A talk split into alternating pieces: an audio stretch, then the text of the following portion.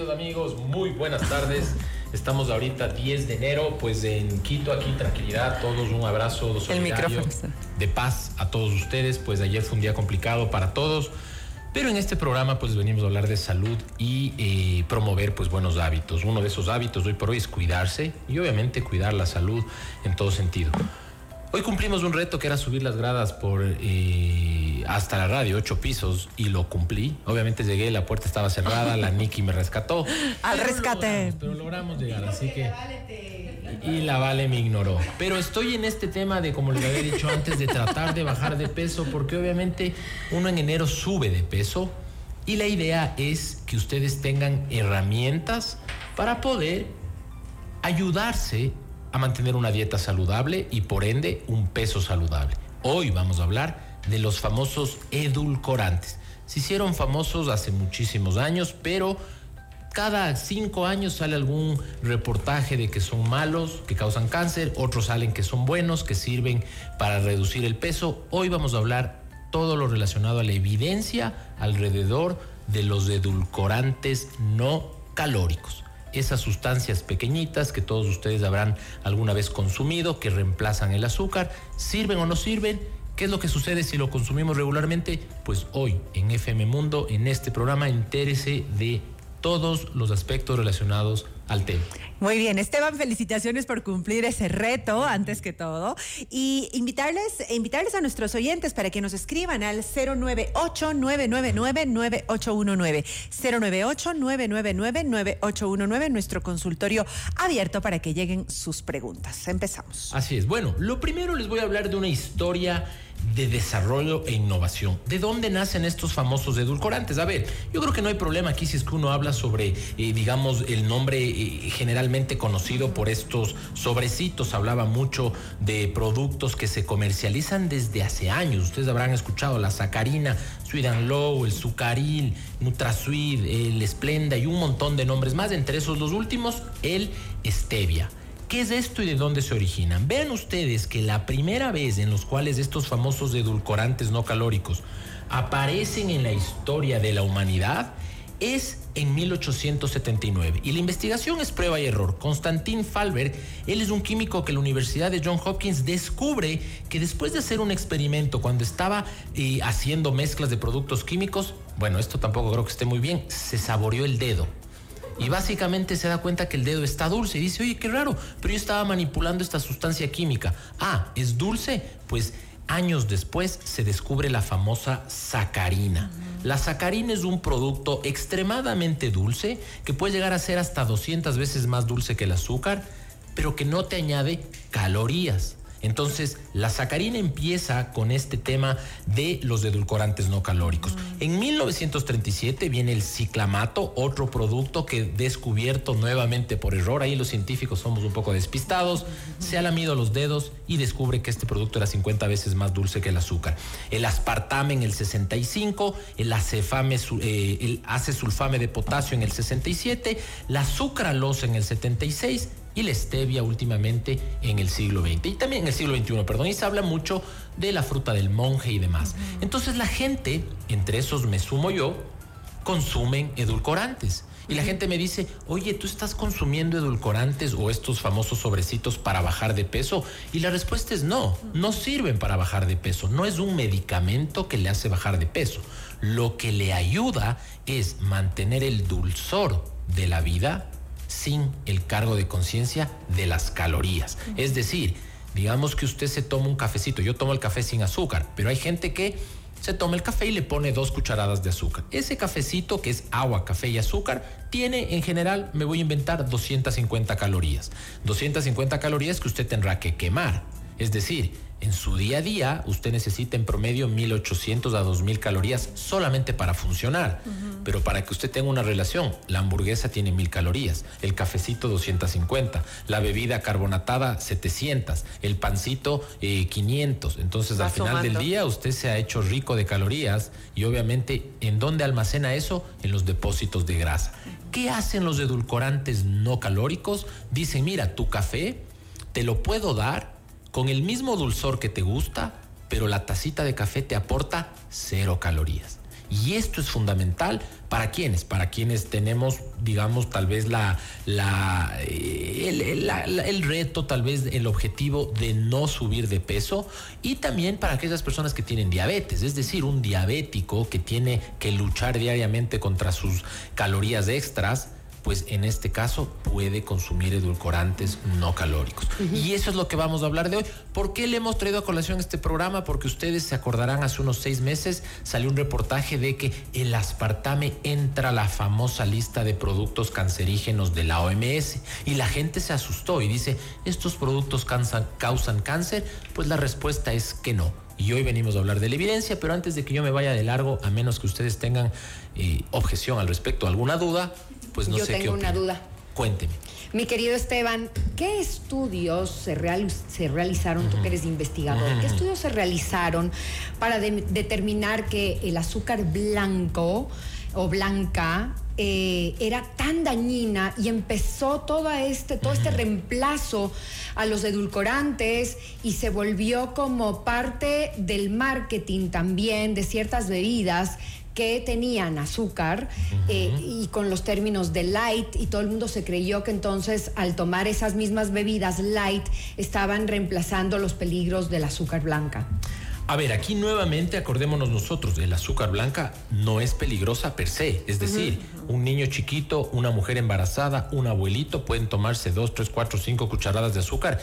Y qué rico que es el azúcar, es decir, un caramelito, algo, lo dulce a nosotros nos da confort. Lo dulce viene desde lo evolutivamente hablando como algo que no es tóxico. Es decir, en la naturaleza el cavernícola se, se comía algo dulce y eso no le iba a matar. Algo amargo usualmente el niño no quiere. Entonces, el peligro no radica en el azúcar ni blanca, ni procesada, ni en el azúcar morena, ni en la panela radica en las dietas occidentales y globalizadas que tenemos que nos obligan a consumir extremadamente eh, altas cantidades de estos azúcares procesados. Si ustedes piensan en el jugo natural, que es riquísimo en el Ecuador, país frutero, y tenemos 50 tipos de jugos. Claro. Básicamente ese juguito de fruta es fructosa, que es básicamente sacarosa más glucosa, es decir, es glucosa y agua. Entonces usted se está tomando un jugo de tomate de árbol, me voy a inventar. El jugo de tomate de árbol es amargo, es rico pero es amargo. Así que yo sí le añado, en mi caso edulcorante, pero la mayoría de gente le añade azúcar. Ese jugo tiene el azúcar per se de la fruta, más el azúcar que usted le pone, tranquilamente si usted le quita el agua puede tener un cuarto de vaso solamente de azúcar. Es decir, es azúcar pura y dura. A veces nosotros creemos que tomar muchísimos jugos naturales es beneficioso para el cuerpo. En vez de decir, mira, el, cómase la fruta, no se la Cómase la fruta porque la fruta comida tiene otro mecanismo metabólico, tiene fibra y demás. Entonces, ¿cuál es el mensaje del, del programa de hoy? Si usted está escuchando este programa, usted puede ayudarle a su familia, a usted y a todas las personas de su alrededor a tener una dieta y una vida más saludable. ¿Cómo? Reemplazando poco a poco estos productos muy azucarados por edulcorantes no calóricos. ¿En qué casos participa? A ver, si usted tiene un niño chiquito que es un chivo que está jugando afuera todo el día y que quema 5 mil calorías diarias, ese niño se puede tomar cuatro vasos de jugo. Aparte de eso, le pediré el chupete, le pide el, sándwich de mermelada. Bueno, ese niño come un montón y no engorda. Pero esa persona, entre los que soy el único en este panel, en, este, en esta radio, el único que tiene sobrepeso, usted se toma un cafecito con leche y son 200 calorías más a todo lo que se comió en el día. Entonces, al final de un día como hoy, mi primer ejercicio fue subir las gradas. Y tal vez en ese ejercicio quemé 25 calorías. Pero en cambio, ahorita me tomo un cafecito que tiene un poquito de vainilla, porque aquí nos tratan muy bien y nos dan unos capuchinos de sabores riquísimos. Ahí me estoy mandando 150 calorías, tomando 150 calorías. Imagínate en una bebida. En una bebida. Pero aparte de eso, hoy por, por razones de tiempo me almorcé dos empanaditas. Cada empanadita tenía tal vez unas 250 calorías porque son fritas. y obviamente, solo ahí voy 800 calorías. Pero me tomé. Suba dos veces las Mi bebida carbonatada light, la famosa bebida dieta.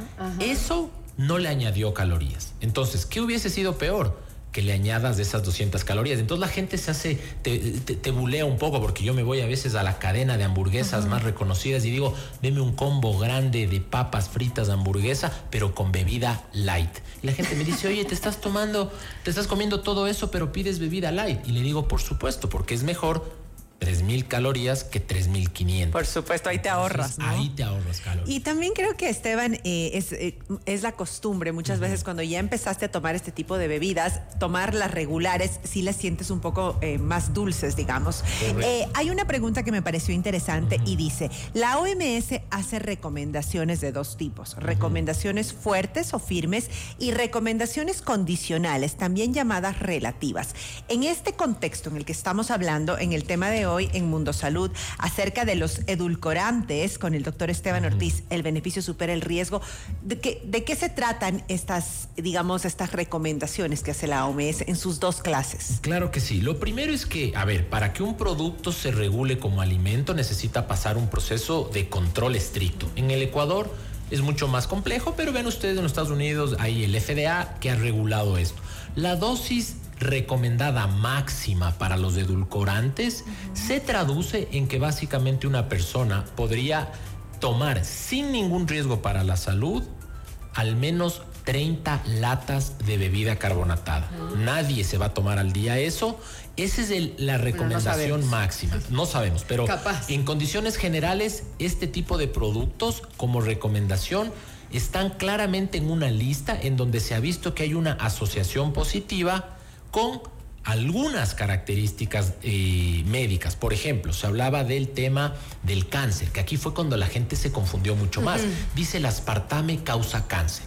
Y realmente la evidencia científica, las revisiones bibliográficas y los metaanálisis no han demostrado que este tipo de consumo se asocie al cáncer. ¿Qué fue lo que pasó? Hicieron un estudio en el cual se vio que las personas que tomaban edulcorante, tenían un riesgo mayor de desarrollar cáncer. Pero ojo, ¿quién toma edulcorante en términos generales? El fit, flaco, que no tiene sobrepeso o la persona obesa con diabetes que aparte de eso está preocupada por su salud. El número dos, entonces los factores de riesgo de la persona con sobrepeso y obesidad son las que les llevan a tener más riesgo de cáncer. Los edulcorantes en resumen, porque aquí no venimos a hablar de, revisiones bibliográficas, no causan cáncer y están en una lista en la cual está también, al menos solamente el aspartame, en la que está la, la carne ahumada, donde está el, este para la piel cuando te quemas de la aloe vera y donde hay un sinnúmero de productos que porque están en una lista no significa que causen cáncer,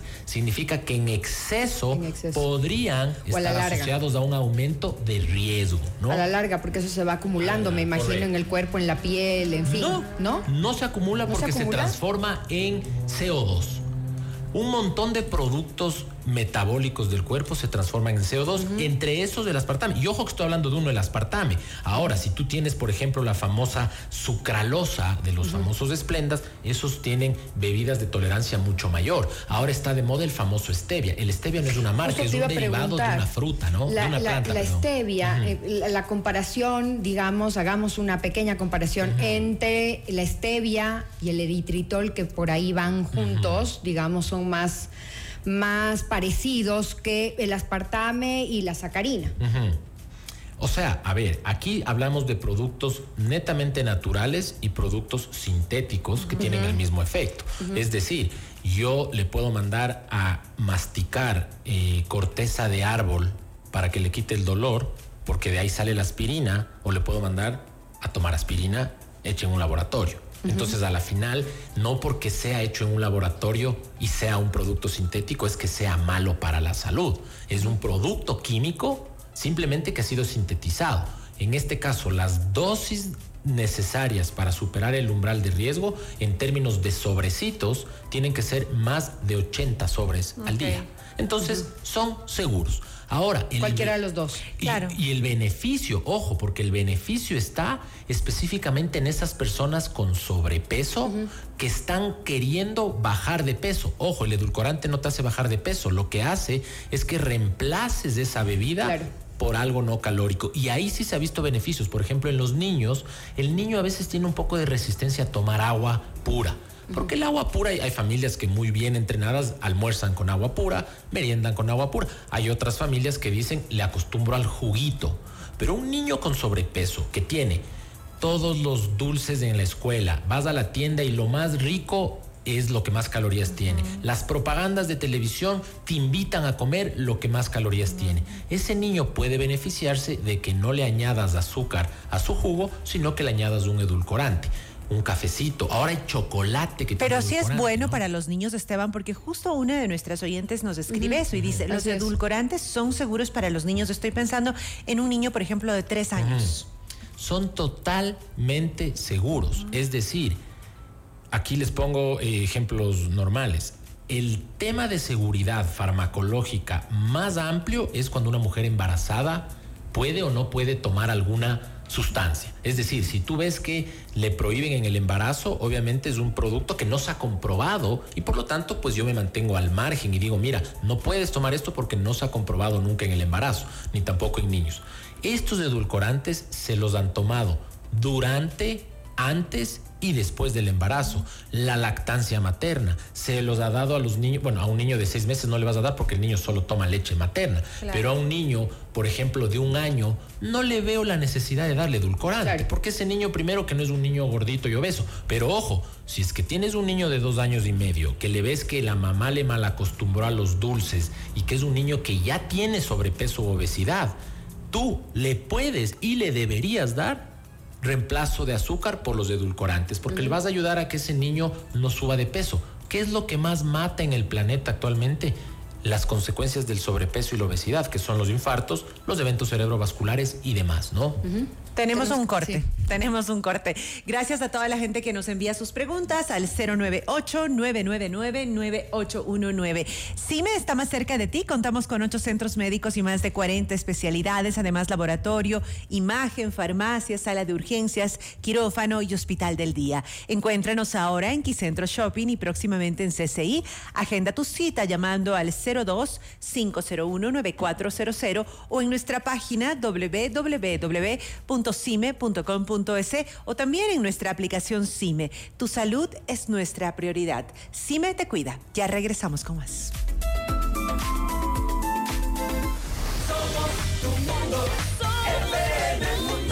Mira nuestros mejores contenidos. Suscríbete gratis a nuestro canal de YouTube FM Mundo Live. Somos FM Mundo. Comunicación 360. Inicio de publicidad.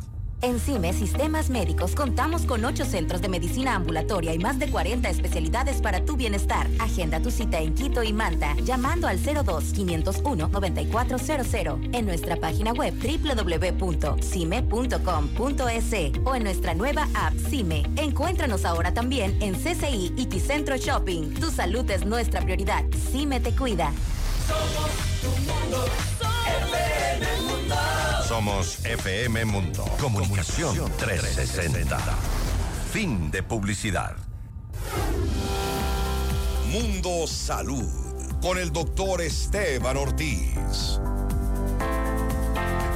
Perfecto, bueno, ya estamos ahorita nuevamente al aire, estamos hablando sobre los famosos edulcorantes no calóricos, son muchísimos, voy a enumerar muy rápidamente los principales, la sacarina, el aspartame, acesulfame, la sucralosa, de los productos naturales derivados del esteviol, glicosídigo o la stevia, o los derivados de la fruta del monje, que también le dicen que todos esos reemplazan el dulzor del azúcar. Preguntas tenemos varias. Así es, doctor. Dicen, ¿hay diferencias significativas entre los edulcorantes líquidos y los sólidos? Ninguna. Realmente en este tema es eh, la practicidad, por ejemplo, para poderlo mezclar en algún producto. Hay algunos derivados que no se pueden liquificar, digamos así, que están básicamente en polvo, pero eso depende de eh, muchos otros valores. Aquí los marqueteros sabrán que eh, enviar un sobrecito que pesa 5 gramos es mucho más fácil que enviar un frasquito que pesa mucho más. El volumen, la logística y demás afectan el transporte, pero si usted ha visto que algunos de estos son líquidos y otros son sólidos, simplemente es la presentación. Ahora, mucho ojo con lo que usted lee Hace poco hemos visto en la coyuntura nacional que habían eh, productos que tal vez no tenían la concentración de tal o cual producto en, su, eh, en sus especificaciones técnicas. Yo no es que recomienda uno en específico. Aquí me pregunta, por ejemplo, una de las personas de Instagram me dice, eh, Nicolás me dice, ¿no sería mejor las plantas naturales de stevia para endulzar. Sí, tiene usted plantas de hojitas en su casa, yo no tengo. Pues si usted tiene, hágalo, haga un juguito de estas plantas de stevia y póngalo eh, en su café o donde sea. Ahora, ¿qué pasa, Esteban, cuando estas plantas, yo uso la stevia natural y es verde, y si las compras eh, supuestamente también, y digo supuestamente porque no lo sé, no soy productora, eh, y esta es un polvo verde. ¿Qué pasa cuando se transforma en polvo blanco? Hay un, químico que hace eso, así como también justo nos estaban preguntando si para el azúcar blanca se logra utilizando cal para que sea así. Esa es una de las preguntas de bueno, nuestros ustedes, Ustedes, ustedes vean que, a ver, el proceso eh, industrial de un producto. Claro, la stevia es verde porque tienes todos los productos que vienen de, este, de esta hoja, que la hoja tiene... Es verde. Eh, se me fue el nombre, la palabra, clorofila, me parece que es el nombre que es verde por naturaleza, va a estar Pero si tú lo purificas y lo sintetizas, pues obviamente se vuelve un producto químico o bioquímico que es seguramente blanco o de algún color. La cafeína, que ustedes se pueden tomar en A o B producto no es que venga del color café, simplemente el café viene de color café porque el café, el grano, tiene un montón de productos más, pero la cafeína que ustedes podrían comprar en una farmacia es blanca por el proceso sintético. Ahora, me dicen a mí, las personas que son más eh, naturalistas, llamémosle así, ¿no es cierto?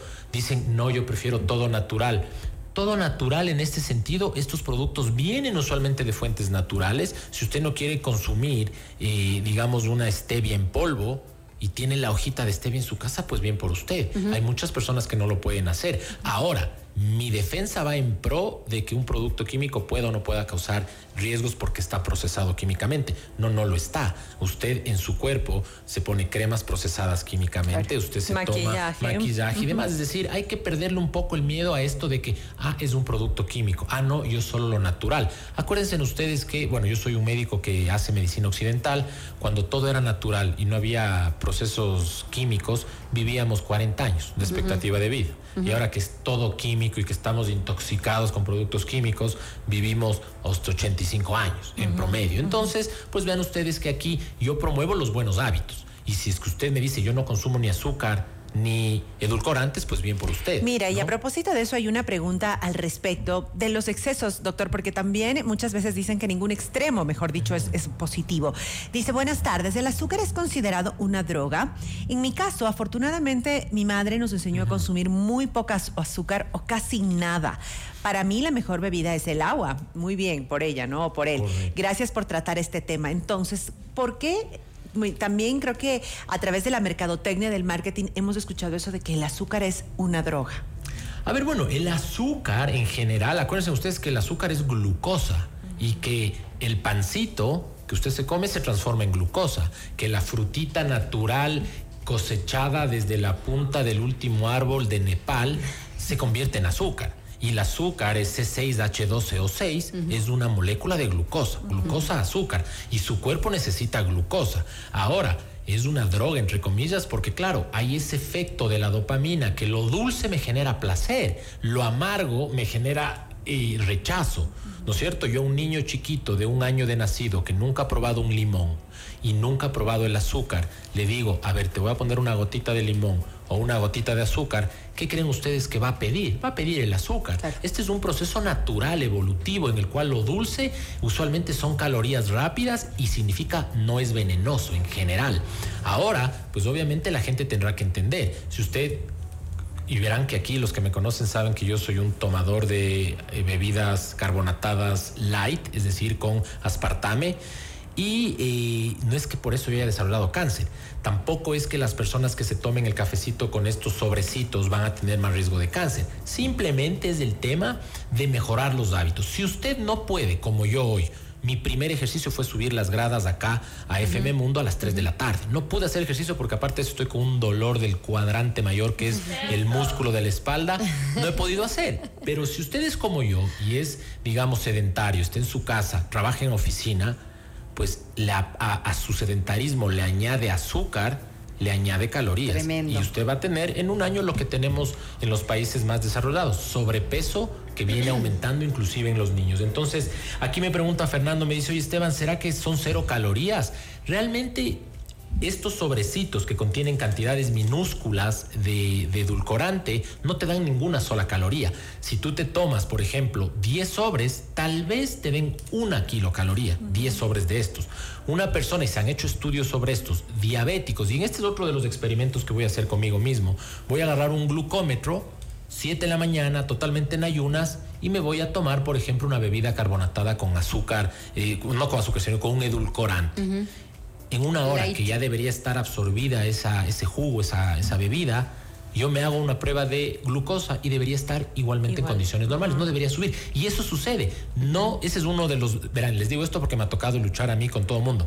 No le dé eso porque tiene azúcar. Le digo, no, no tiene azúcar, es un edulcorante no calórico. Pero es que es dulce. Le digo, es dulce, pero no te da calorías. Pero no te da calorías. Entonces, la gente no entiende el concepto claro.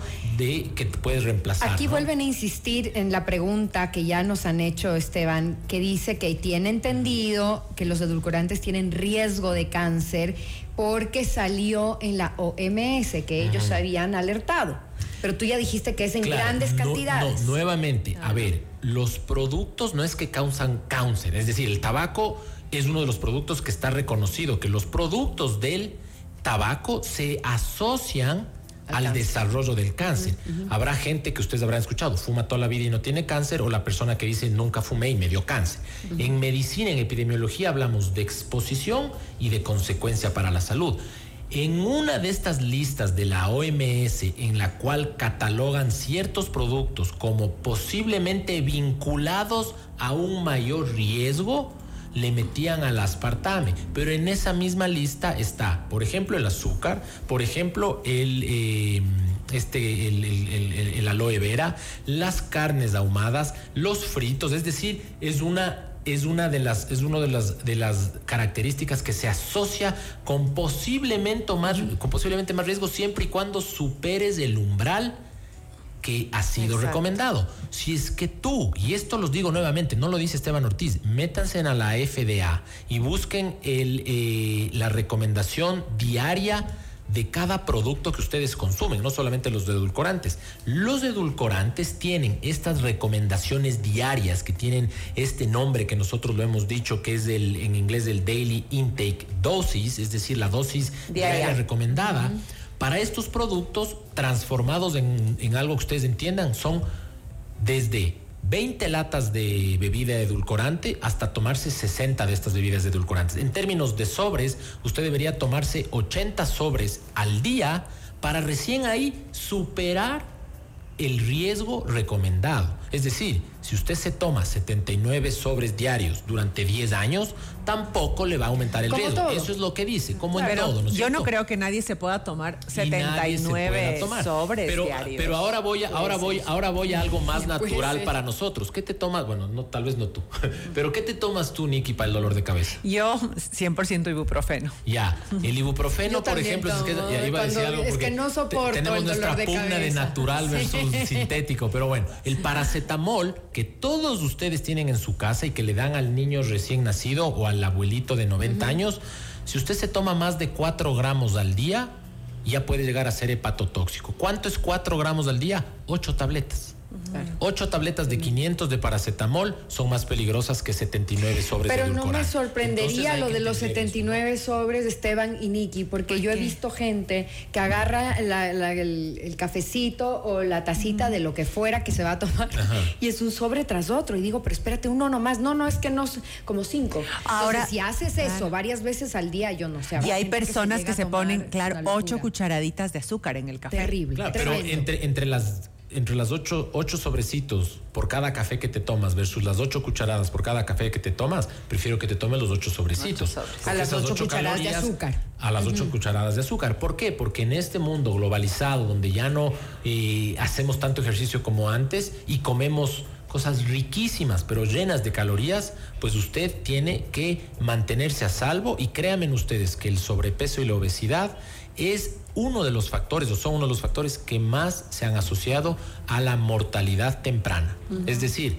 Lamentablemente, y esto todos tenemos en la casa personas que tienen algún nivel de sobrepeso o obesidad, esas personas van a morir antes que la persona que es atlética o es eh, de peso normal. Así que la recomendación es esa, nos tenemos que ir y a la Niki me hizo las señas y las malas señas y los gestos. Qué horror, nada de malas señas, Estevitan, por favor. Las señales de corte, ¿no es cierto? Que ahora que, que, son importantes. Pero creo que con este programa hemos hecho un resumen importante de los principales edulcorantes no calóricos. A ver, yo no es que recomiendo porque quiero que ustedes vayan y consuman esto todos los días.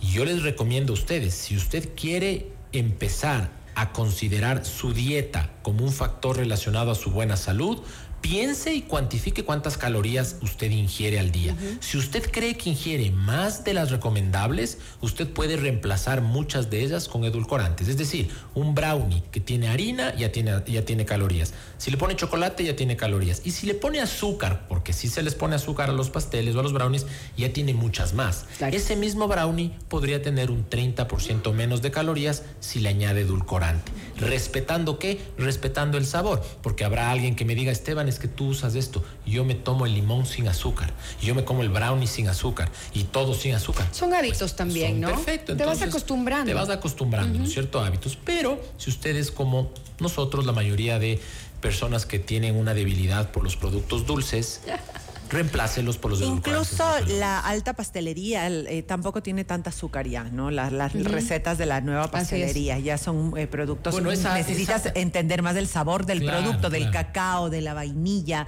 Eso que resaltar esos sabores más que en sí el Comida molecular, claro. Usted se va a esos restaurantes y no se mete calorías por el tamaño, ¿no? Porque le dan cuatro bolitas. Eh, no, esa es la Nouvelle Cuisine, que ya está fuera de uso. Que son así, te vas a comer y es una probadita chiquitita. Claro, que uno se llena por la, por la espera, más que por Por el precio. Por el precio, claro. y por el precio, claro. ahí, se, ahí se vacía la billetera, querido. Bueno, muchísimas gracias por escucharnos ahora. Pues el siguiente miércoles tendremos otro tema fundamental de salud. Les mando un fuerte abrazo. Cuídense en estos momentos eh, complicados para todos. Hablen con sus niños con las personas vulnerables al estrés y a la ansiedad y lean las recomendaciones para cómo ellos pueden lidiar con temas que tal vez los adultos estamos un poco más capacitados. Así que suerte a todos y que vive el Ecuador, las personas que nos han escuchado. Gracias. Hasta luego. Chao.